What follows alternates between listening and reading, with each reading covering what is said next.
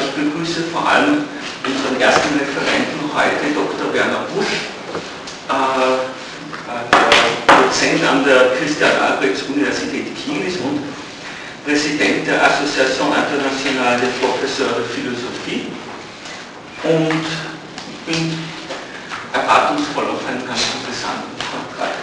Ja, vielen Dank. Ich freue mich, dass ich hier in Wien sein darf, von der Ostsee hierher kommen durfte. Eine kleine Erwähnung. Ich weiß, dass, äh, dass Sie wissen, dass 1864, 65, 66 Kiel von Wien aus regiert wurde. Denn Kiel gehörte zu Holstein und Holstein war österreichisch. Deshalb haben wir noch eine zentrale Brücke, die heißt nach äh, dem Kommandanten, der Gabels, äh, also so weit ist die Ostsee gar nicht entfernt. Ja, meine Damen und Herren, äh, mein Thema ist von der nationalen zur internationalen Philosophie-Didaktik. Und äh, angesichts der weltweit prekären Lage des Philosophieunterrichts in den Schulen stelle ich im Folgenden wesentlich Fragen, versuche aber auch eine Richtung aufzuzeigen. Meine Abschnitte sind curriculare Entscheidungen zwischen nationaler Selbstbestimmung und internationalen Einflüssen. Zweitens die Sonderstellung der Philosophie zwischen Natur- und Geisteswissenschaften. Drittens die grenzüberschreitenden Empfehlungen der UNESCO.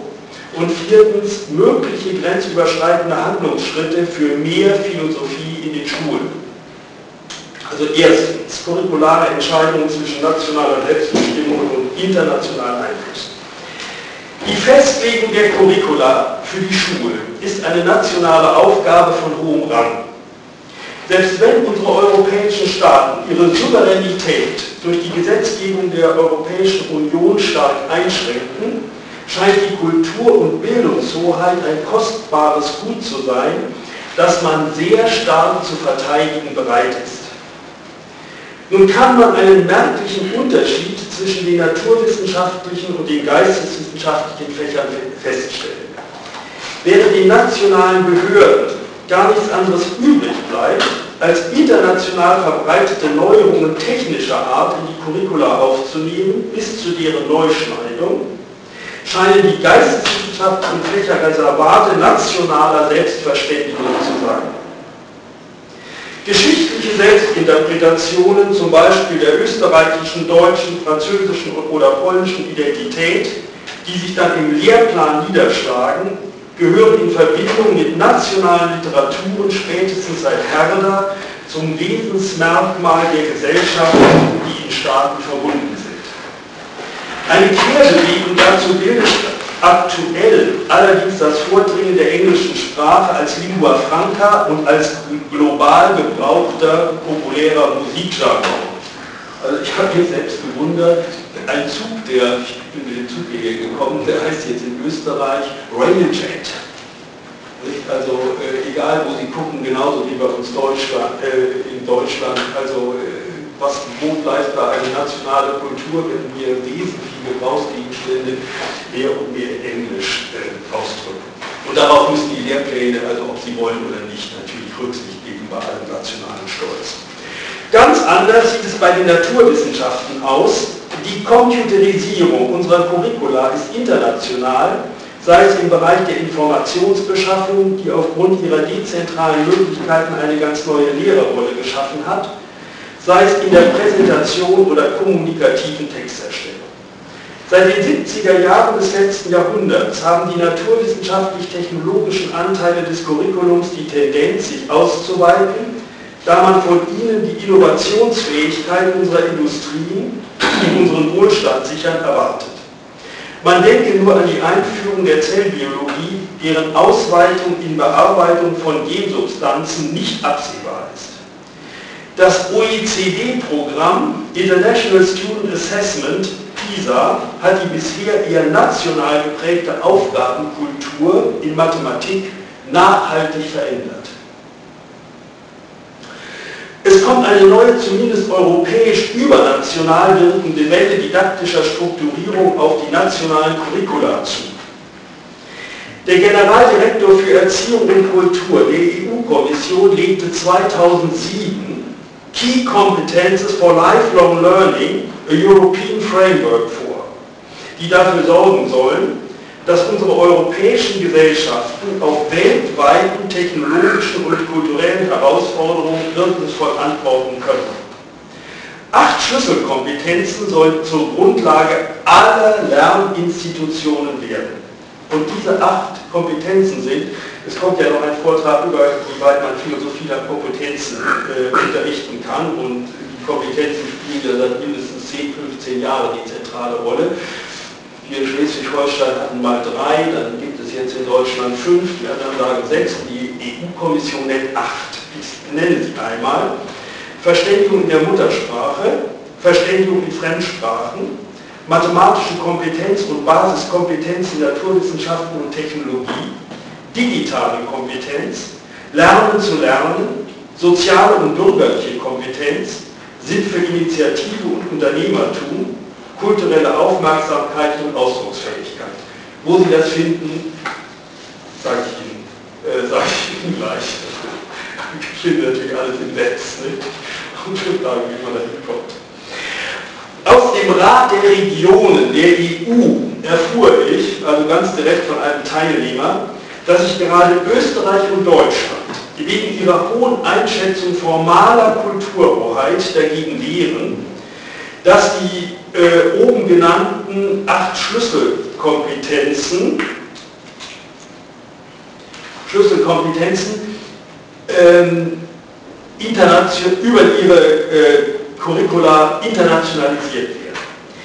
Die Frage ist allerdings, wie lange die nationalen Regierungen gegen das pädagogische Strukturierungsansinnen der EU-Kommission Widerstand leisten.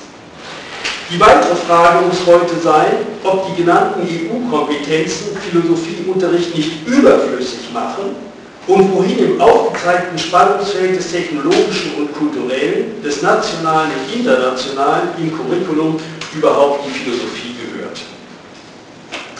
Deshalb jetzt zweitens äh, eine Betrachtung zur Sonderstellung der Philosophie zwischen Natur- und Geisteswissenschaft.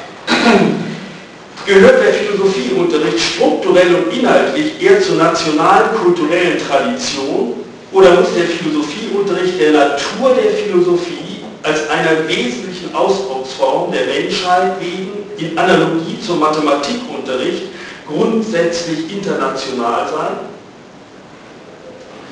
Eine Antwort auf diese Frage sollte im internationalen Bildungsgeschäft nicht ohne die Bemühungen der UNESCO, United Nations Educational, Scientific and Cultural Organization, gegeben werden. Die UNESCO setzt sich nämlich seit den 50er Jahren des letzten Jahrhunderts immer wieder für Philosophieunterricht in allen Schulen der Welt ein, und zwar nach einem Philosophiebegriff, der mit Kritikfähigkeit und Offenheit ganz in unserer abendländischen Tradition steht. Diese Bemühungen sind umso bewundernswerter, als in, in der UNESCO die Vertreter aller Mitgliedstaaten auf den defizitären Demokratien und Diktaturen versammelt sind. Ebenso erstaunlich ist, dass man sich einen eurozentrierten Philosophiebegriff zu eigen gemacht hat, obwohl östliche Philosophien die Weisheit an die oberste Stelle setzen und damit die Rationalität stark relativieren. Selbst wenn wir im Weiteren, im Sinne der UNESCO, beruhigt einen rationalen Philosophiebegriff unseren Erörterungen zugrunde legen können, mache ich darauf aufmerksam, dass aus meiner Sicht, und das muss früher oder später auch die UNESCO in ihren Philosophieverhandlungen äh, klären, dass aus meiner Sicht im derzeitigen philosophischen Diskurs das Verhältnis von Weisheit zur Rationalität völlig ungeklärt ist. Das heißt, dass es dringlich erforderlich ist, sowohl der Weisheit als auch der Rationalität einen entsprechenden und sinnvollen Ort zuzuweisen. 2007 legte die UNESCO in Englisch und Französisch eine deutsche Übersetzung gibt es nicht. Nur äh, der äh, ein Teil, diese Untersuchung hat drei Teile, also Kinderphilosophie, Sekundarstufen Oberstufe und äh, tertiärer Bereich. Es gibt eine dünne deutsche Veröffentlichung des, ähm, äh, des, des, Bereichs für Kinder. Äh, die ist eine Veröffentlichung der deutschen UNESCO-Kommission. Also diese äh, Studie, die ist so dick, ich habe erst überlegt, ob ich sie mitbringe, aber ist natürlich auch im Netz und gebe Ihnen gleich die, äh, die Verbindung.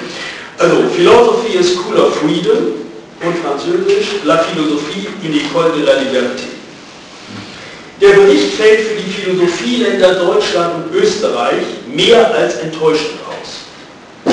Deutschland wird eher im Bereich der Kinderphilosophie erwähnt, Österreich nur mit seiner Philosophielehrerausbildung. Bayern wird zum Beispiel in einem Zug mit Botswana genannt in Hinsicht auf das Verhältnis des Ethik zum Religionsunterricht. Wenn Sie das sehen, dann, dann findet dann ist das, was wir an Philosophieunterricht machen, aus der Sicht der UNESCO äh, marginal.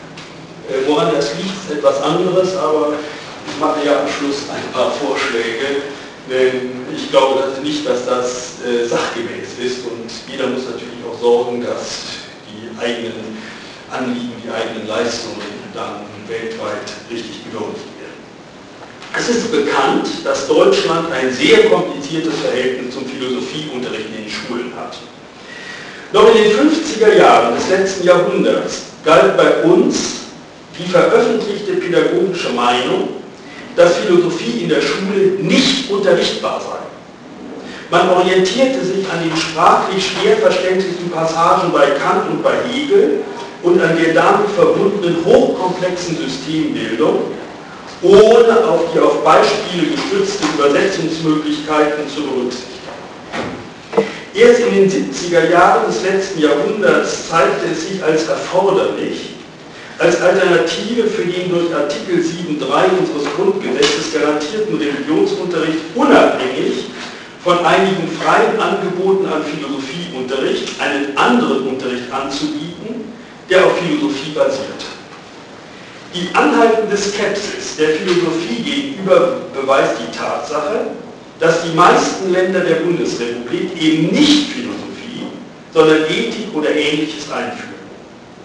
Artikel 7.3 unseres Grundgesetzes stammt wörtlich aus der Weimarer Verfassung, das ist ja die, die Anfangsphase unserer beiden Republiken, äh, von 1919. Eine Änderung ist bei uns absolut erwarten. Dafür gibt es äh, also nirgendwo, in, in, höchstens bei den Linken, das ist also wird auf die Dauer marginal bleiben, also in keiner der vier äh, oder fünf großen Parteien gibt es irgendwelche äh, Kräfte, die äh, dort irgendetwas ändern wollen.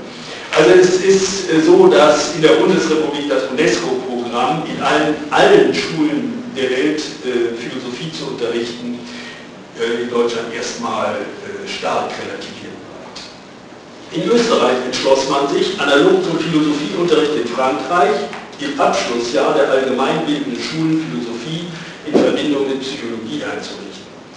Solche Entscheidungen sind gewohnheitsbildend, werden so als kultureller Bestandteil, auf dessen Zweckmäßigkeit man stolz sein kann, aufgefasst und die Frage ist, ob man in der besten aller Welten, die auf Gewohnheit beruht, auf das Ansinnen der UNESCO überhaupt reagieren soll.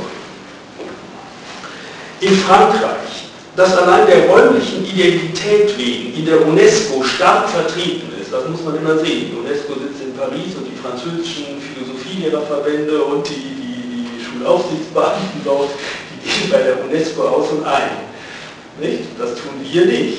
Meistens, weil, weil wir auch nicht genug Französisch können.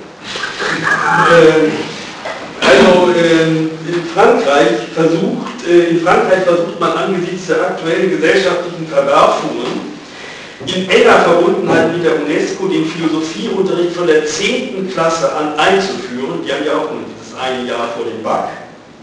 Und das unter interdisziplinären Aspekten. Das soll ein anderer Philosophieunterricht werden.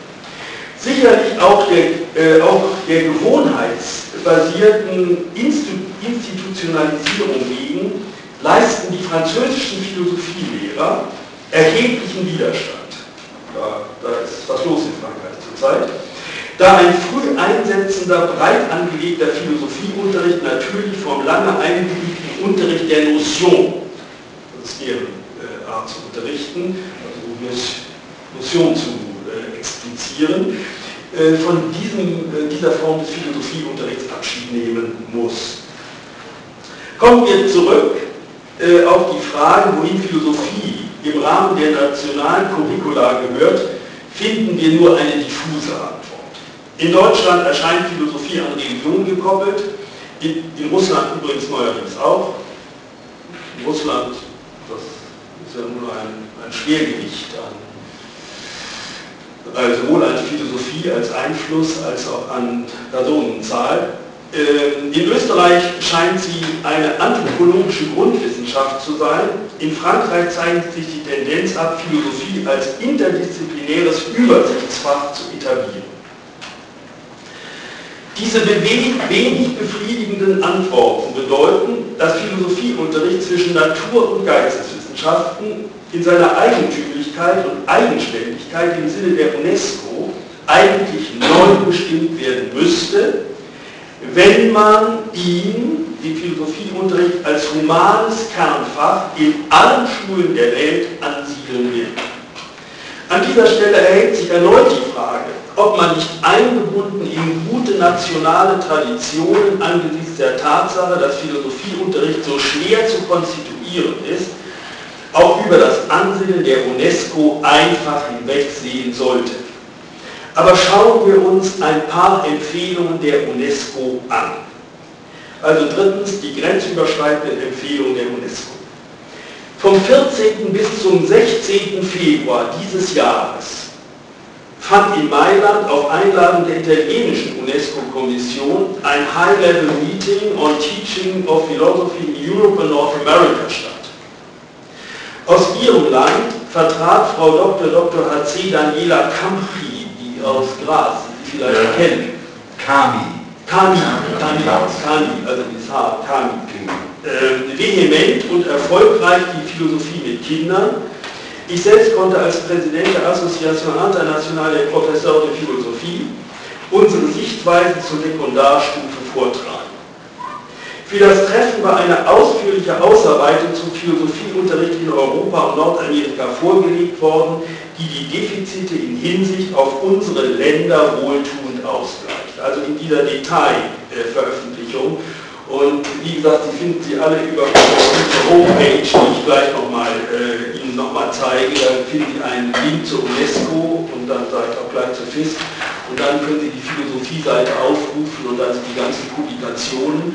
Und da können Sie auch äh, diese äh, spezielle ähm, Publikation zu Europa und Nordamerika, aber Nordamerika spielt praktisch keine Rolle, ähm, äh, zu äh, Europa aufrufen.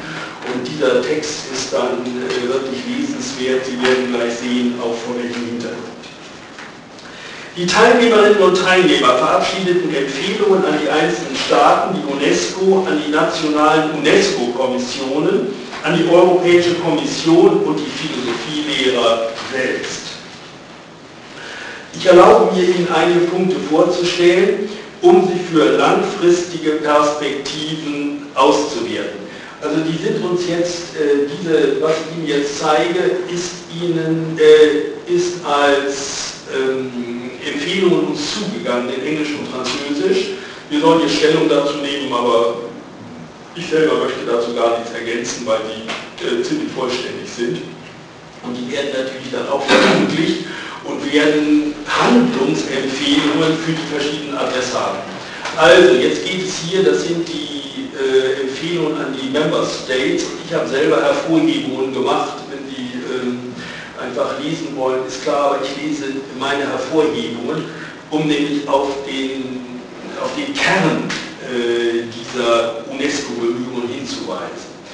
Also die Mitgliederstaaten, dazu gehört natürlich auch, auch äh, Österreich und Deutschland, da heißt es dann, encourage the elaboration of education policies that accord a full, complete, autonomous place to philosophy and curricula at secondary and higher education.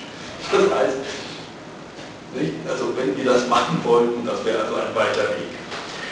Und dann heißt es unten, denn diese ganze Konferenz ist natürlich parallel dazu ähm, äh, angelegt gewesen, das hat sich auf den Tatsachen so, äh, so ergeben, gegen diese acht Kompetenzen der EU, die ja so technologisch sind, dass man im Grunde Philosophie nicht braucht. Und deshalb werden wir jetzt sehen, durchziehen diese ganzen Empfehlungen an die, an die Adressaten.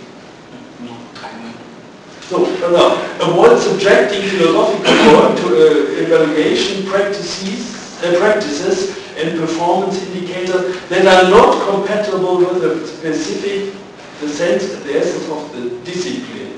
So, gucken Sie mal, jetzt heißt es, promoting and advocating philosophy teaching at all levels.